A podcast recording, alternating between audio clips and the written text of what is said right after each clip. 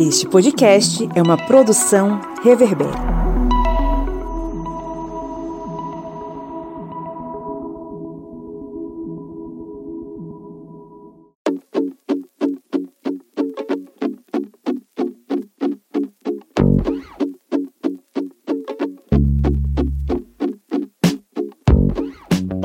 Ouvintes, sejam bem-vindos e bem-vindas mais uma vez ao seu podcast. É a Minipédia, o seu programete expresso sobre conteúdos históricos. Eu sou o Pablo Magalhães e estou aqui com o seu Kleber Roberto. E aí, pessoal, beleza? E a senhora Joyce Oliveira. Olá, pessoas, estou de volta. Dois anos depois, é.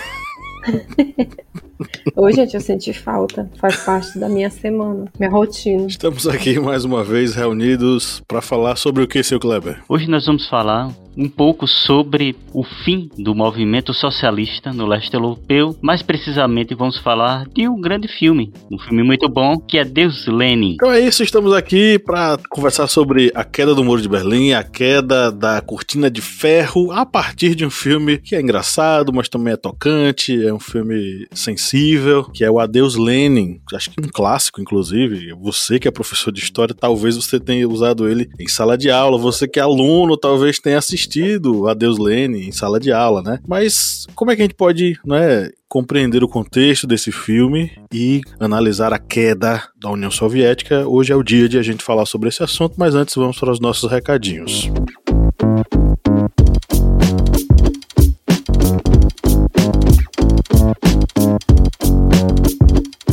Kleber Roberto Silva de Carvalho, sei que você curte bastante fazer a minipédia. Eu sei que você é um entusiasta do podcast, mas eu sei também que você gosta muito de produzir o aplicativo do historiante. Isso mesmo, pessoal. Para você que utiliza sistema operacional Android, você pode baixar gratuitamente o aplicativo Historiante. Ele é leve, bem prático e com ele você vai ter uma série de vantagens. Você vai ter simulados, aulas em áudio, os vídeos que são publicados na TV Historiante, você também vai poder assistir através do seu aplicativo. Vamos ter também apostilhas para facilitar a compreensão de algum conteúdo, cards de resumo. Olha só, muita coisa boa no aplicativo que é gratuito. Você vai baixar gratuitamente aí na sua Play Store. E como eu disse, é um aplicativo leve, prático, não vai ocupar muito espaço no seu celular e você vai ter muita informação aí na palma da sua mão. Baixe o aplicativo do Historiante e acesse todo esse conteúdo feito com muito carinho para você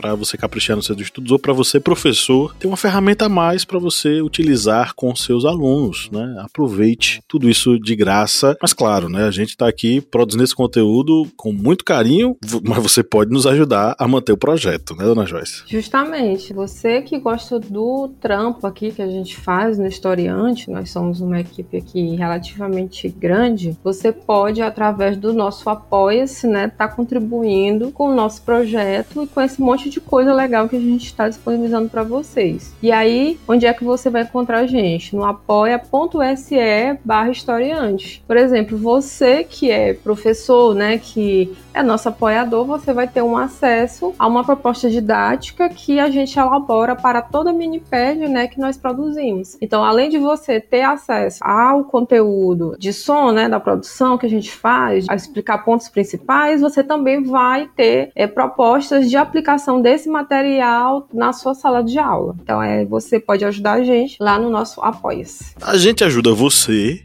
e você ajuda a gente. É assim que funciona. Todo mundo irmanado. Isso mesmo. Quatro raizinhos não é nada. Quatro raizinhos é um cafezinho que eu, Kleber e Joyce dividimos aqui só para molhar o bico, para trocar essa ideia aqui nas minipédias. Então, apoia.se barra historiante, vá lá. Joyce, aproveitando esse embalo, você exercendo seu poder de síntese, como você definiria? Quais três pontos principais você definiria sobre o tema da minipédia de hoje? Com um resumão aí para o professor, para o aluno se organizarem. Entender os motivos que levaram à desagregação da Alemanha Oriental, perceber conflitos entre gerações nesse processo e ver qual é o discurso que, no, na, meu, na minha visão, né, a gente tem uma visão capitalista sobre o processo. Então, acho que são dimensões importantes para pensar né, o ensino sobre o fim da, da União Soviética, a queda do Muro de Berlim. É isso aí, vamos para a pauta.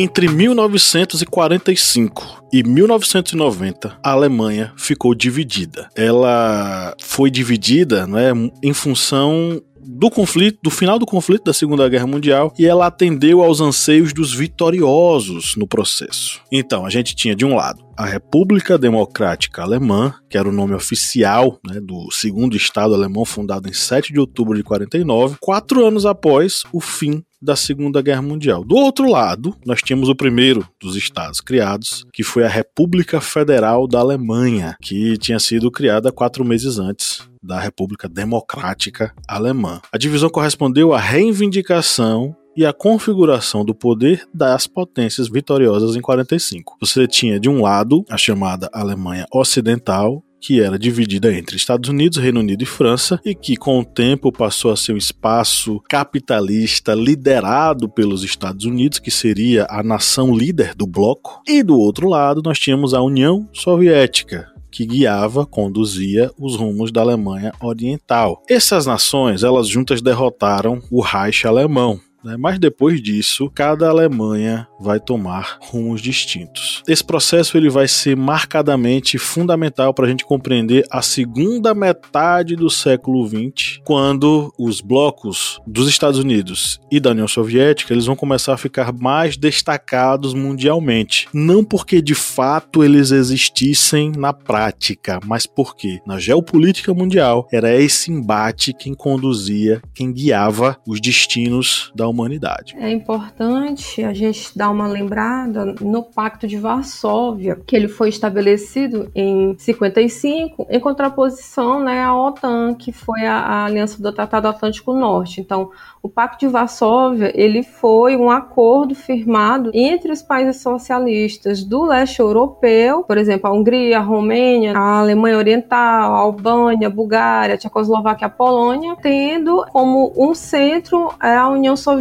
Então, a gente até costuma dizer na própria aula, né, você tem um, uma zona de influência nessa região do globo, que é a região ali é, do, do leste europeu, que ela se concentra principalmente na União Soviética. É esse polo que vai comandar essa zona aí do globo. E dentro dessa divisão que vai ocorrer da Alemanha entre as potências aliadas, vai ocorrer também a divisão da própria capital alemã, Berlim. E nesse primeiro momento em que ocorre uma divisão da Berlim entre Berlim Oriental e Berlim Ocidental, não há uma, digamos, fronteira que impeça a passagem de pessoas de um lado para o outro. Só que à medida em que vai sendo implantado todos os pactos econômicos, como por exemplo o Plano Marshall, que vai injetar muito dinheiro na Europa Ocidental, começa a haver uma diferenciação, tanto econômica quanto política, entre a Alemanha Ocidental e a Alemanha Oriental. E com essa, digamos, diferenciação tão grande que vai ocorrendo entre as duas Alemanhas, começa a haver uma fuga de alemães orientais para o lado ocidental. Só que eles se utilizavam principalmente da Berlim. Berlim, como não tinha nenhuma fronteira, havia esse trânsito e havia uma entrada muito grande de pessoas dessa Alemanha Oriental na Berlim Ocidental. Só que diante desse quadro, em 1961, com autorização de Walter Ulbricht e Nikita Khrushchev, Nikita Khrushchev que era o líder da União Soviética, se tem autorização para a construção de um muro que iria cercar Berlim. Há até algumas pessoas que cometem esse erro pensando que esse muro de Berlim ele seria ali na fronteira entre a Alemanha Ocidental e a Alemanha Oriental e iria cruzar de um lado a outro país e iria cruzar Berlim. Mas não, gente, essa forma de pensar que eu vejo muitas pessoas até comentando isso é uma forma errônea. Berlim, ela ficava incrustada dentro da Alemanha Oriental e o muro cercava todo o lado ocidental, ou seja, não somente ali a parte interna da cidade, mas as cercanias em volta da Berlim Ocidental, ou seja, esse muro ele cercava essa cidade, a Berlim Ocidental, criando uma espécie de bolsão, ou seja, uma cidade ocidental do bloco capitalista em plena Alemanha Oriental.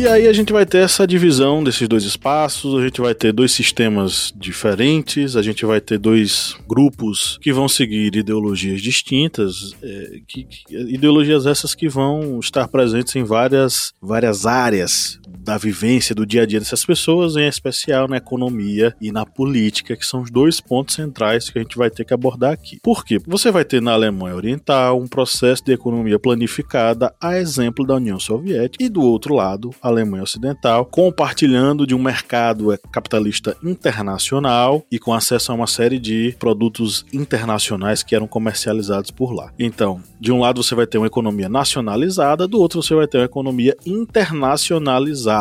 E aí a gente vai ter o, o principal contraponto. Por quê? Quando os Estados Unidos notam que o espaço que eles vão ocupar na política mundial os coloca frente a frente com os soviéticos, eles vão começar a investir em espaços que reforcem a superioridade norte-americana. Na Alemanha, isso ficava bem claro. O que é que eles tinham que fazer lá? Investir, injetar dólares na economia da Alemanha Ocidental e mostrar que era ali que as pessoas tinham que morar, porque lá era o espaço da prosperidade. E aí você pensa com a cabeça da pessoa lá dos anos 60. Caramba, eu tô aqui com a mesma roupa que eu uso no ano inteiro, com o mesmo carro, com o mesmo emprego, com o mesmo salário que nunca muda. E lá do outro lado, o meu primo tá trocando de carro todo ano, tá com roupa nova todo ano e é, ganha um salário maior que o meu e pode mudar de emprego a hora que quiser. Quando essa questão do capitalismo, que é uma questão que gira o tempo inteiro, que se renova o tempo inteiro, que as pessoas consomem, consomem, consomem, isso de fato demonstra uma sedução muito forte para os alemães orientais. Mas aí, se você for pegar da questão econômica, muita gente diz: poxa, os alemães na Alemanha Oriental eles eles eram pobres, viviam mal e por isso eles queriam fugir para a Alemanha Ocidental porque lá tinha riqueza. Não era bem assim não, tá? A gente é, fez alguns estudos e principalmente aí em relação ao artigo do Carlos Federico Domingues Aves, Ávila. Muito bom. Ele demonstra uma outra perspectiva sobre a economia da Alemanha Oriental. Não é que ela era uma coisa maravilhosa, ó, oh, incrível, uma grande economia. Não era isso. A gente não está querendo dizer isso, mas a comparação que é feita feita demonstra que existia uma realidade econômica estável. Né? Ela não estava à beira do colapso. Justamente aí na era que a gente chama de Era Honecker. A Era Honecker tem a ver com o período em que Erich Honecker governou a Alemanha oriental, e isso foi de 1971 a 1989, ou seja, boa parte da existência da Alemanha oriental teve à sua frente Erich Honecker. Ele era muito fechado em relação a reformas econômicas no sistema soviético, existia uma ala reformista dentro do Partido Socialista Alemão, mas ele não estava muito afim disso não, ele era mais da linha dura, mais fechadão. Mas mesmo assim, existia certa estabilidade econômica na Alemanha oriental. Então, era uma estabilidade econômica que era muito similar a países como Portugal, Espanha, Grécia. Então não existia uma beira do colapso econômico. E também não existia uma grande crise, uma grave crise de desabastecimento na Alemanha Oriental. Nada disso de fato existia. Porém, a sedução que acontecia para o outro lado era de outras formas. Né? As pessoas queriam migrar e de fato existiam movimentos migratórios muito grandes, muito fortes, principalmente ali nos anos 80. Aí você vai ter uma série de motivos motivos que vão explicar isso, né? O Honecker ele vai assumir que o êxodo estava acontecendo, mas ele vai dizer que era uma tentativa de desestabilizar a economia e a política da Alemanha Oriental. Na verdade, não. É porque existia um processo de abertura das fronteiras na Áustria e os alemães orientais estavam vendo nessa a possibilidade de cruzar para o outro lado. Então isso gerou um processo de migração. E aliado a vários outros fatores. Existia uma sedução do capitalismo, do consumo, e que essas pessoas elas tinham esse anseio anseio de consumir algo que não era assim um projeto de vida da Alemanha Oriental. O projeto de vida da Alemanha Oriental era economia planificada, ou seja, produzir de acordo com a demanda das pessoas e nunca a excesso como é o sistema capitalista. Esse artigo dele é, é muito bom, justamente porque ele vai trazer essas questões que vão apontar, primeiro que não tem esse colapso como por exemplo, é, isso é colocado nos, nos livros didáticos ou até na própria mídia do período. Eu lembro que é uma memória que eu tenho, né, que é do, do Pedro Bial, na frente do muro, e eu imaginando, nossa, como eu queria ter juízo nessa época para eu, pra eu ver isso na televisão. Era uma coisa que, que eu tenho de historiadora. Mas que é o quê? Foi uma série de eventos que vão apontar para um conflito que é um conflito geracional, né? É, no artigo ele vai colocar que essa sociedade com economia planificada, ela era muito bem aceita pelas pessoas de mais idade porque tinham convivido com o nazismo. Então era, era uma como se fosse uma ideia de certeza, uma segurança, é que aquele período não ia voltar, por exemplo, né? Que essa foi uma solução muito boa. Mas havia o anseio da juventude por experiências que eram experiências novas, que eles não tinham acesso. Eu estava até me lembrando daquele livro que acho que todo mundo lê na graduação de História, Liberdade é uma calça velha azul desbotada, da Ana Cristina Camargo Moraes Figueiredo, que resume mais ou menos isso que eu tô, tô querendo colocar, né? Então havia uma crise de, de identidade dentro do, do país, da Alemanha Oriental, é justamente que projeto era esse de futuro que esses jovens tinham, já que todo mundo era um funcionário público, mas tinha que ser leal ao partido num governo onde havia uma repressão que era uma repressão muito dura, que era colocada como a repressão chinesa. Como o Pablo já, já falou, ocorreu é, a partir de 89 né, um, uma migração muito grande de, de jovens que simplesmente abandonavam as cidades para ir né, para o lado que era o lado do, do ocidente, né, o lado capitalista. Então foi um, um processo ao longo, por exemplo, do mês de outubro que na verdade vai se iniciar em 2 de maio, que perpassa também o aniversário de, de, de 40 anos também da RDA, entre 6 e 7 de outubro, onde há uma tentativa do partido de manter uma, uma celebração, manter uma memória, manter uma imagem que aquele país ele não está ele não tá se esfacelando. E aí, como se fosse uma série de implosões que vão acontecendo, né? Essa infinidade de pequenas aberturas que vão se materializar especificamente lá na queda do ou na derrubada do muro de, de Berlim. Esse processo ele é inter, interessante de ser entendido. O Itamaraty, né, do Brasil, que é que ele vai colocar nesse momento, né? Ele, no documento ele diz o quê? O muro caiu, já o disse. Mesmo se seu esquálido esqueleto de concreto continua de pé, a enfeiar e diminuir a cidade ao longo dos seus 162 quilômetros de extensão. Sabe-se a propósito que a porta de Brandeburgo, que a todo momento se espera que seja desobstruída, destruindo-se o um muro em sua volta, só não foi ainda metaforicamente aberta por receio das consequências dramáticas com o ir e vir de enorme massas de gente, né? E aí isso é uma coisa que a gente de história discute muito, né? De entender o processo, né? De ver, obviamente vão irromper os eventos, mas de entender esse processo que não é não é em tese caótico, como é, muitas vezes é, ele é representado, é um desgaste, que é um desgaste geracional que vai levar né, à queda do muro em 9 de, de novembro de 1979, que para muitos historiadores, inclusive eu, né, a gente vê esse momento aí como o início da pós-modernidade. E a gente vê que todo esse processo que levou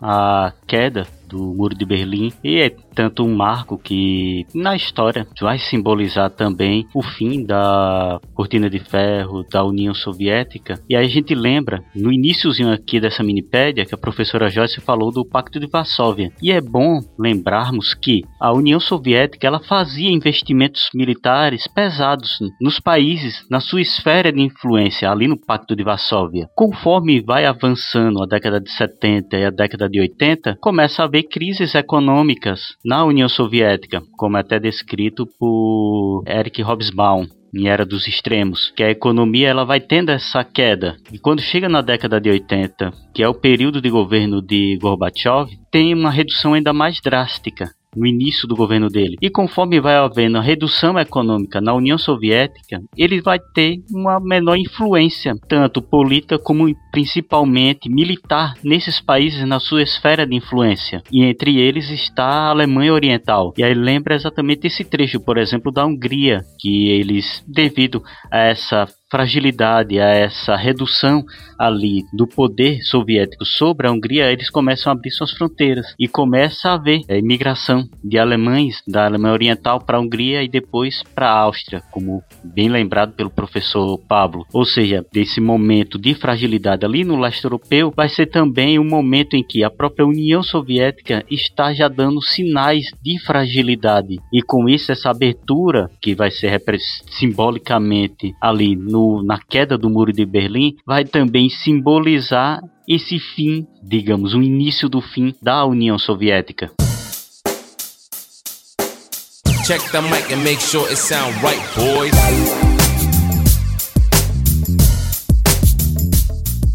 É, vamos entrar no filme, né? Porque o, o é um filme que eu gosto bastante. Eu tinha assistido há muito tempo atrás e vocês me fizeram assistir outra vez. Muito bom.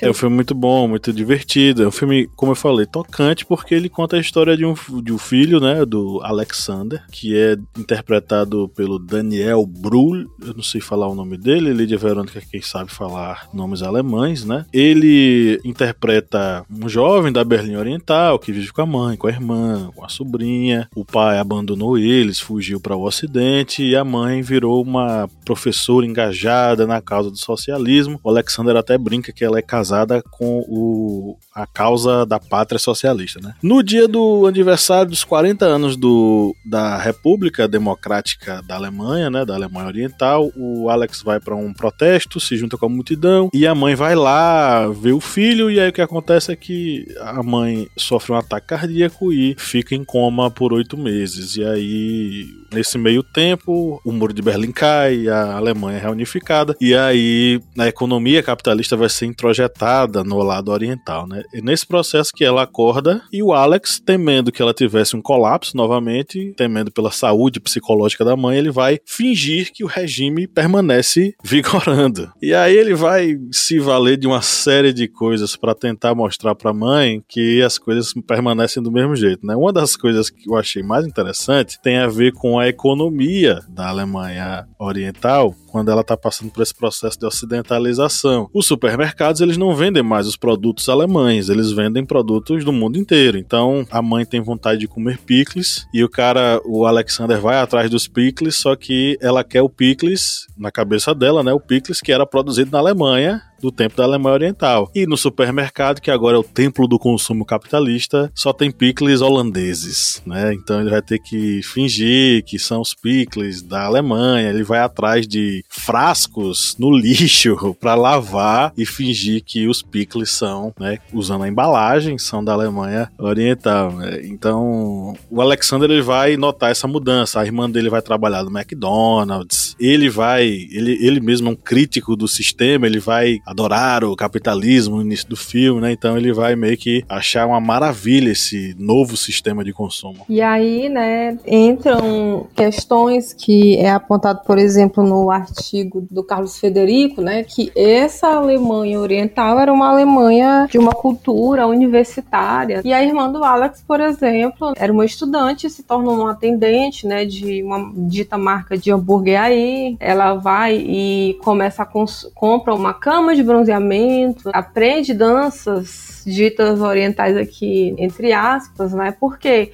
é, é uma liberdade de consumir o desnecessário. Ele também vai apresentar, que é interessante, o jornal, né? Como é que é, é, é o jornal é dessa Alemanha Oriental? É um jornal que fala sobre o inimigo, que é o capitalismo, né? Que lá é a, é a Coca-Cola, por exemplo, né? Que existe a repressão transmitida visualmente pela televisão, isso é normalizado. E aí, isso, por exemplo, é uma das questões interessantes para se pensar nesse filme, justamente esse conflito de gerações, geração, uma geração que entende um, um mas essa é uma uma violência acima, que é o nazismo, que são esses mais velhos, e essa geração nova que não sabe conviver com essa repressão, com essa violência. Também é apresentada as casas vazias, né, que são justamente dessas pessoas que estavam emigrando para outros espaços, a retirada dos símbolos, por exemplo, né, do socialismo, e aí, de, e aí que vem o adeus Lenin, né, o bichinho sai voando assim, fica com pena do pobre, né, bichinho voando de helicóptero, e para recriação de outro imaginário, que é o imaginário publicitário que traz uma infinidade de opções, incluindo, por exemplo, a pornografia. Tem um momento que ele entra num, numa, acho que é numa locadora e aí tá passando o quê, né? Tá passando pornografia, né? Que é uma das indústrias, por exemplo, do capital. É um filme muito interessante que a gente vê essa inserção do mercado, do mercado capitalista dentro desse mundo é, socialista. E como bem lembrado, tem esse choque de uma estrutura econômica que vai abarcar essa Alemanha Oriental e vai, as pessoas, muitos vão ter dificuldades. Uma coisa que a gente lembra também do filme é que muitas pessoas começam a ficar desempregadas, porque as empresas elas não conseguem, elas viviam assim, tinham aquela função básica de atender às necessidades daquela sociedade, mas não uma, uma questão de lucrabilidade como no mercado capitalista. E elas nesse primeiro momento começam a fechar. É tanto que o próprio Alex, o Alex, o ah, digamos, o personagem principal, ele trabalha numa oficina e fica desempregado. Só que aí ele consegue emprego em uma loja de antenas parabólicas. Ele vai vender porta a porta antena parabólica para pegar canais do Vietnã. Eles vão assistir a primeira a Copa do Mundo, essa primeira Copa do Mundo com a Alemanha unificada, em que a Alemanha vai ser campeã. E tem todo essa mostrando essa estrutura econômica em que a Alemanha Oriental ela acaba não sendo, digamos, é, abraçada pela Alemanha Ocidental. A Alemanha Ocidental mais impõe. Vocês vão fazer isso, vão trabalhar assim, dessa forma, vão atender essas necessidades dessas empresas, vão consumir isso, porque nós queremos que vocês façam assim.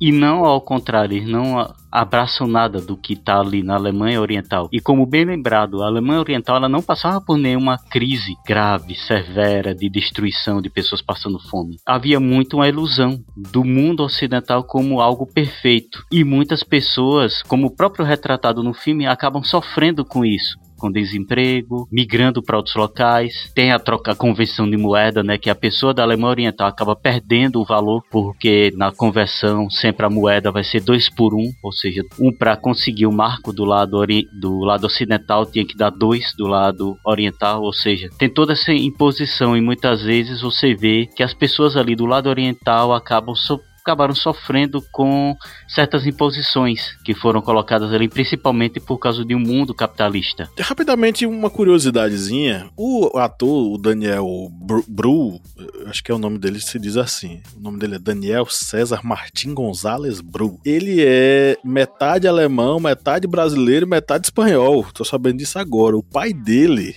nasceu no Brasil, era diretor de cinema, escritor, e ele é tem parte do sangue brasileiro também. A outra coisa que, que eu queria lembrar, que a gente acabou meio que não, não mencionando, a Joyce aqui escreveu no chat, ele é lindo.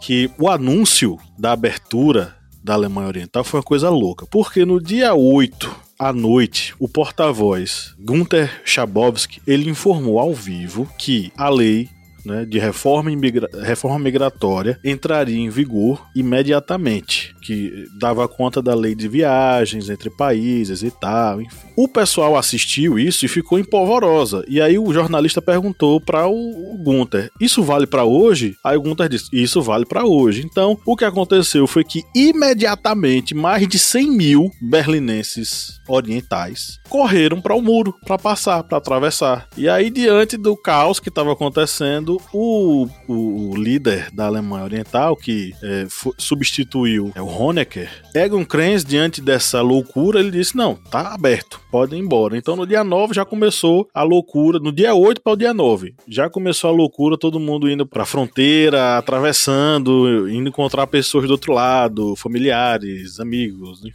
E aí a gente vai ter o processo de fragmentação da União Soviética e ela vai sucumbir é, pouco tempo depois.